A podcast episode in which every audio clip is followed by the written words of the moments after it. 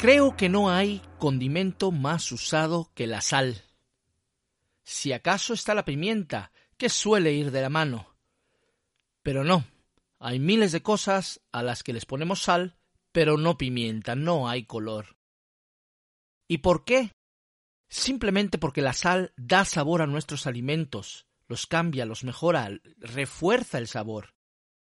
Además, la sal es un magnífico conservante, seguramente el primero que aprendimos a usar. La sal absorbe la humedad de todo aquello a lo que se le aplica y reduce las posibilidades de que las bacterias se reproduzcan. Y hay más. La sal ha sido un valioso producto a lo largo de los milenios. Nos ha acompañado desde los albores de la civilización, siempre con un papel preponderante en nuestra gastronomía, así como la economía. Tanto que hasta se ha usado como divisa en algunas civilizaciones. Pero en por amor a la gastronomía, la función de la sal es la de sacar, reforzar o resaltar el sabor de nuestros alimentos. Sin ella, la gastronomía no sería igual. ¿Has probado carne sin sal? ¿Una sopa, una ensalada? Sosa, insípida. ¿Queso sin sal? Tan rico como el cartón. No quiero imaginar el jamón o el chorizo sin sal, aunque probablemente a alguien se le ocurrirá. No podemos vivir sin sal. Nuestro cuerpo necesita el sodio para funcionar y a este elemento lo obtenemos mayoritariamente de la sal. Pero tampoco debemos excedernos, porque la sal puede ser tan buen condimento que usada en exceso puede causarnos graves problemas de salud. De hecho, Cientos de millones de seres humanos lo hacen y sufren por ello hipertensión, que puede ser una causa de enfermedad cardiovascular. El exceso de sal nos puede matar. Con todo lo bueno y todo lo malo, esta es la historia y la importancia de la sal, el condimento favorito de la humanidad. Estás entrando en la zona que excita tus sentidos. La presentación el aroma. Las texturas. El crujir de cada bocado. Y desde luego, el mejor sabor. Esto es... Por amor a la gastronomía. Con Jesús García Barcala.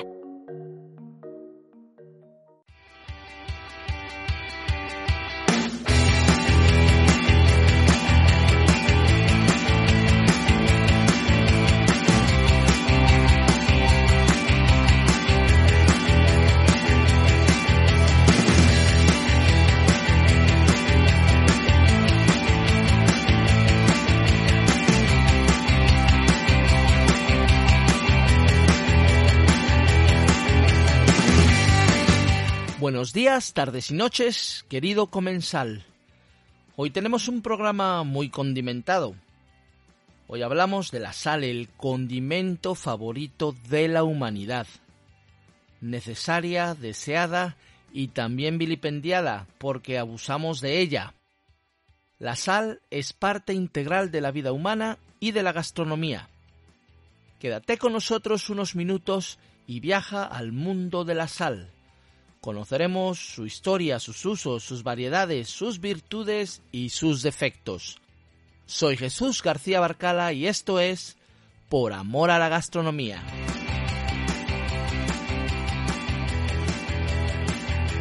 Como bien recordarás de tus clases de química, la sal común no es más que una molécula de cloruro de sodio, esto es, un átomo de sodio unido a un átomo de cloro un metal unido a un gas. Hay otros tipos de sal, como el cloruro de magnesio, conocido en Japón como nigari y en Países Bajos como bittern. Es un derivado que se obtiene del mismo proceso que la sal común marina y se usa comúnmente para hacer tofu. Hay cloruro de potasio y de calcio, que también tienen sus usos pero hoy nos centramos en el cloruro de sodio, la sal común, que podemos dividir en dos grandes tipos, la sal marina y la sal de roca. Sabemos perfectamente que el agua de mar tiene una concentración muy alta de sal. Todos los que nos hemos bañado en las playas alguna vez hemos tragado un sorbito accidentalmente y sabemos lo salada que está. Aproximadamente cada litro de agua marina tiene 3,5 gramos de sal. Casi toda, pero no exclusivamente cloruro de sodio. Como decía, hay otras sales. Esta concentración varía en diferentes océanos y más llamativamente en el célebre Mar Muerto, con 310 gramos de sal por cada litro de agua. Llevamos milenios usando la sal. Muy pronto en la civilización, nuestros ancestros se dieron cuenta de que, dejando que el agua de mar se evapore con el calor del sol, el resultado final es sal común. Los asirios ya utilizaban esta técnica hace seis mil años, y los egipcios los imitaron poco después. Dicho método es muy adecuado ahí donde los días soleados son más que los de lluvia. En otras latitudes, el método pasaba por hervir agua de mar en grandes cazuelas abiertas para facilitar su evaporación. El resultado, la sal marina, es la más apreciada en la mayoría de países. Muchos creen que tiene mejor sabor, probablemente adquirido por las otras sales como la de potasio, manganeso y calcio que suelen acompañar a la sal marina. Así, no toda la sal marina es igual, y su composición depende mucho del mar o lago donde se haya cosechado. Y luego está la sal de mesa, que suele ser extraída de minas. Técnicamente, la sal extraída de minas también es sal marina y, de hecho así se puede vender, por ejemplo, en Estados Unidos. La razón es que los grandes depósitos de sal bajo tierra se deben a la evaporación de antiguos mares o lagos. Hay minas de sal en prácticamente todo el mundo, algunas de extensiones descomunales, como una entre el noreste de Estados Unidos y Canadá que es casi tan grande como la superficie de España. Otra, bajo la isla de Avery, en Luisiana, tiene siete kilómetros de profundidad. Esa isla, por cierto, si recuerdas, la mencionamos en el capítulo dedicado a la salsa tabasco y sriracha, uno de los tres primeros. No te lo pierdas. La extracción de sal ha sido durante milenios una importante labor y fuente de enriquecimiento. El pueblo más antiguo de Europa, en Bulgaria, nació alrededor de una mina de sal, lo mismo que la ciudad austriaca de Salzburgo, que literalmente significa castillo de sal.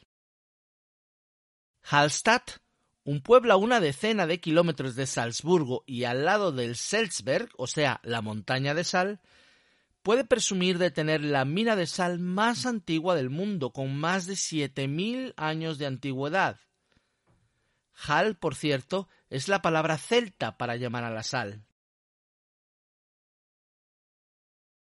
La extracción de sal de minas desde la revolución industrial es más sencilla y barata que la producción de sal marina. Por ello, en la actualidad, la sal de mina es la más utilizada en el mundo. Pero no siempre ha sido tan fácil. Hasta hace un par de siglos, toda la sal de mina se extraía a mano y los mineros sufrían tantos problemas como aquellos que trabajaban el carbón. En la actualidad, sin embargo, el pico y la pala ya no se usan mucho en la extracción de sal. El método más común es inyectar agua en los grandes depósitos salinos y extraer la salmuera resultante.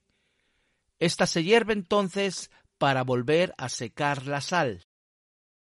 Por cierto, podrás pensar que el mayor uso que le damos a la sal es en la cocina, pero no es así. Al menos en los países donde hace mucho frío, la mayor parte de la sal se utiliza para evitar que la nieve se congele en los caminos. Seguidamente, el otro gran uso que le damos a la sal es para la producción de diversos productos químicos. En tercer lugar está la conservación de alimentos, por ejemplo, en la elaboración de jamones, bacalaos, salmueras, como las aceitunas y otras conservas.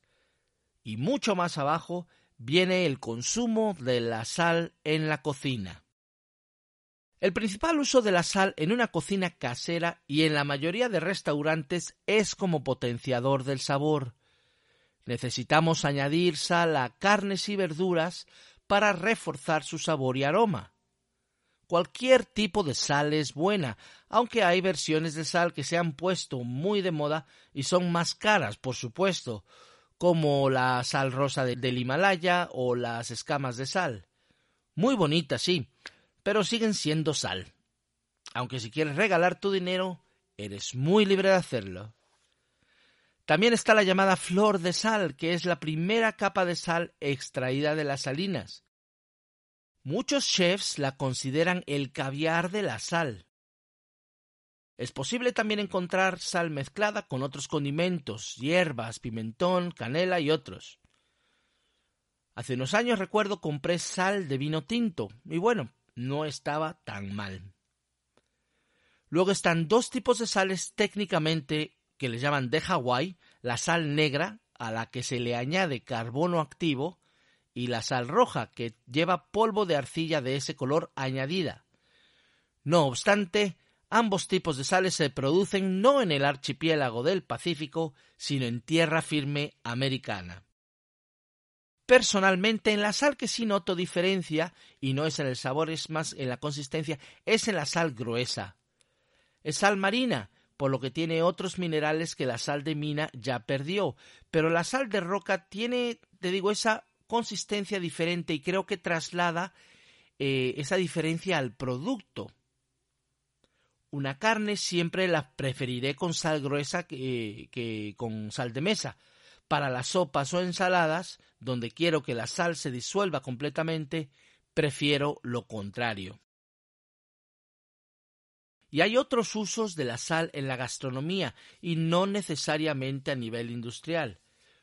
Por ejemplo, la sal es un gran aglutinante y ayuda mucho en la confección de embutidos, pues provoca una reacción que saca a relucir la gelatina en la carne y añade consistencia a la salchicha o chorizo. En el caso de la fermentación del queso, la sal añade textura, no solo sabor, igualmente a la mantequilla, la margarina y algunos otros productos lácteos. Una repostera hace muy poco me dijo que la sal ayuda a que el pan crezca un poco más en el horno, aunque sinceramente no lo he podido comprobar. Y por supuesto hay platos que requieren de una gran cantidad de sal para su elaboración, son platos mm, hechos alrededor de la sal. Tengo una tía que hace una lubina a la sal, por ejemplo, de rechupete, horneada completamente cubierta de este mineral milagroso. ¿Y qué sería de nuestras vidas sin las patatas fritas, sin las anchoas, sin las aceitunas y el bacon? ¿Qué sería de la gastronomía sin el jamón, sin el queso, sin un poquito de sal para realzar el sabor de nuestros alimentos? En resumen, la gastronomía no sería lo mismo sin la sal. Tampoco nuestras vidas, porque nuestros cuerpos necesitan sal para vivir. De hecho, todos los animales terrestres y las aves necesitan sal para vivir, incluyendo los humanos, por supuesto. En nuestro caso, tanto el sodio como el cloro, que forman las moléculas de sal, son necesarios para algunas funciones fisiológicas. Por ejemplo, el sodio es esencial para que el sistema nervioso y los músculos funcionen. El sodio es necesario para que los impulsos eléctricos puedan viajar por los nervios, y dichos impulsos son indispensables para que los músculos se muevan. Sin sal no podríamos vivir simplemente. El sodio también juega un importante papel en la regulación del volumen y la presión de la corriente sanguínea. Nosotros obtenemos sodio y cloro a través de la sal, consumiendo alimentos que la contienen como la carne y el marisco. Pero al sudar y al orinar perdemos mucho de ese sodio y de ese cloro. Para eso está el salero, gracias al cielo. Otros animales lo tienen más complejo, por eso los granjeros suelen usar bloques de sal para vacas y caballos eh, que los lamen y de ahí obtengan la sal que necesitan. Lo he visto hacer varias veces. Pero como todo, la sal en exceso puede ser muy dañina para la salud. El sodio provoca que la tensión arterial suba, y si ésta es muy alta durante un tiempo prolongado, tanto el corazón como los riñones pueden sufrir graves consecuencias.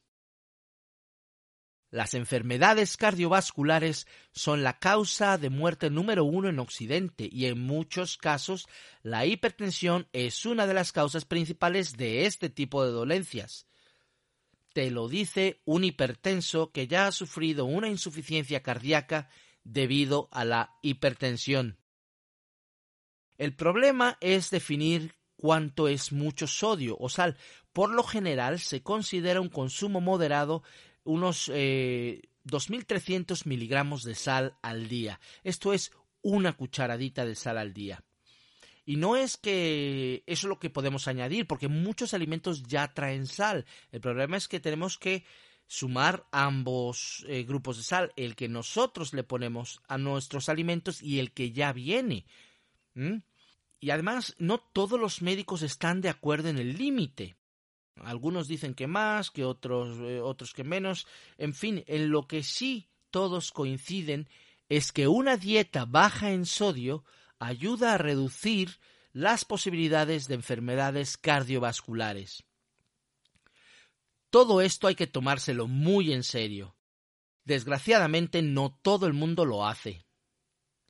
En Japón, por ejemplo, más de la mitad de los mayores de 50 años sufren de hipertensión. Voy a, eh, dejo el enlace a, esta información en la versión escrita y en iVoox. En México las cifras son similares. Pero lo peor es que en ambos casos más de la mitad de los hipertensos no tienen la enfermedad bajo control. Es más, en el caso de México el 40% de ellos ni siquiera ha sido diagnosticado.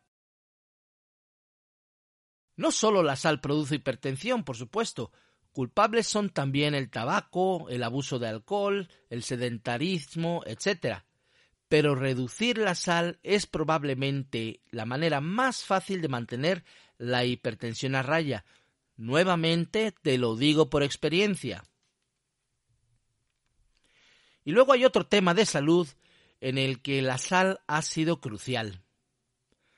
Hasta hace aproximadamente un siglo, millones de personas en todo el mundo sufrían de varias condiciones médicas, mentales sobre todo, causadas por la insuficiencia de yodo. Este elemento químico es un nutriente muy importante en la regulación de la glándula tiroides. Sin yodo suficiente podemos sufrir de bocio o de hipertiroidismo. Ahora bien, con las dietas actuales en la mayor parte del mundo, casi todos los seres humanos obtenemos el yodo suficiente para vivir, y en muchos casos gracias a la sal ya añadida a cosas que comemos. Pero no podían decir lo mismo nuestros tatarabuelos. Aquellos que no vivían cerca del mar y no consumían mucho marisco o pescado, alimentos con altos contenidos de yodo, es muy posible que sufrieran de esa falta. Un problema más era la falta de yodo en madres embarazadas cuyos hijos podrían sufrir las consecuencias eh, con alguna discapacidad mental eh, o algún tipo de retraso o cretinismo. La buena noticia es que la prevalencia de esta dolencia es en la actualidad muy baja gracias a la sal. Y es que hace aproximadamente un siglo un científico suizo se dio cuenta de que el yodo podía unirse muy fácilmente a una molécula de sal. Si se, dio cuenta que si le pudiese añadir yodo a la sal de mesa, que era en realidad bastante fácil, eh, siendo que todo el mundo consume sal, nadie o casi nadie sufriría de la falta de yodo. Y así fue. Casi todos los países del mundo comenzaron a añadir yodo a la sal y en pocos años el hipertiroidismo y el cretinismo se convirtieron en problemas muy poco prevalentes. La sal yodada ha salvado o mejorado millones de vidas. Hay un caso muy curioso. 1917, cuando Estados Unidos eh, declaró la guerra a Alemania y entró a la Primera Guerra Mundial, millones de jóvenes norteamericanos se alistaron para entrar en el ejército. Em, pero claro, tenían que pasar algunos exámenes médicos y uno de estos exámenes les, requería un cierto eh, nivel de coeficiente intelectual. Pues dio la casualidad que miles de estos jóvenes no pasaron, no tenían ese nivel mínimo de coeficiente intelectual en el estado de Michigan. En este estado se dieron cuenta los médicos que eh, la falta de yodo en la, en la población era algo normal. Entonces había muchos niños que decía, eh, como decía, nacían con retrasos. En los años 20 entró la nueva sal yodada y cuando los nuevos jóvenes estadounidenses se alistaron para entrar, eh, para pelear en la Segunda Guerra Mundial, el cretinismo, y el coeficiente intelectual bajo había prácticamente desaparecido del mismo estado de Michigan, lo que demuestra claramente que el yodo, la sal yodada, había ayudado a miles de vidas. Quedémonos entonces con lo positivo. La sal es nuestro condimento favorito, y en moderación, como todo, no solo es buena, sino que es necesaria para la vida. Y yo diría que también es indispensable en la gastronomía. Yo sigo y espero seguir usando la sal en mi cocina en moderación, aunque bueno, la verdad es que uso una sal especial baja en sodio, pero esta también la uso en lo estrictamente necesario. Es cuestión de acostumbrarse. Disfruto tanto de mis comidas como cualquier otro sin tener que ponerle mucha sal, todos podemos hacerlo. Si eres menor de 50 años y crees que consumes mucha sal, te recomiendo pues que reduzcas su consumo un poco y que visites a tu médico y pidas una prueba. Al menos chécate la atención de vez en cuando. En España en todas las farmacias te la pueden tomar. Si eres mayor, mayor de 50 años al menos, hipertenso y no te la controlas, estás jugando con fuego. Como dice mi doctora, yo no te voy a decir qué es lo que debes comer ni cómo vives tu vida. Tú decides cuánto y cómo quieres vivir. No lo olvides, ponle un poco de sal a tus alimentos, el tipo de sal que quieras, pero en moderación. Tu familia te lo agradecerá y yo también. Y ya sabes, si te ha gustado este episodio, no dejes de compartirlo con amigos y familia en las redes sociales. También puedes suscribirte tanto al podcast en iBox o Spotify o al blog en www.poramoralagastronomía.com. Así no te perderás ningún episodio o artículos especiales. Un me gusta no cuesta nada y nos, nos ayudará mucho y yo te lo agradeceré si tan solo por eso vale la pena hacer este trabajo. También nos puedes seguir en Instagram, eh, donde vamos a empezar a hacer sorteos, y en Facebook, por amor a la gastronomía, en ambas redes sociales. La próxima vez que te metas en la cocina, acuérdate de la sal, pero úsala con moderación. Soy Jesús García Barcala y esto es Por Amor a la Gastronomía. Con el gusto de escuchar a Jesús García Barcala, nos despedimos. Esperamos hayas disfrutado. Por amor a la gastronomía, volverá con más historias, más ingredientes y más sabores. Recuerda suscribirte y compartir con tus amigos en las redes sociales. Hasta pronto.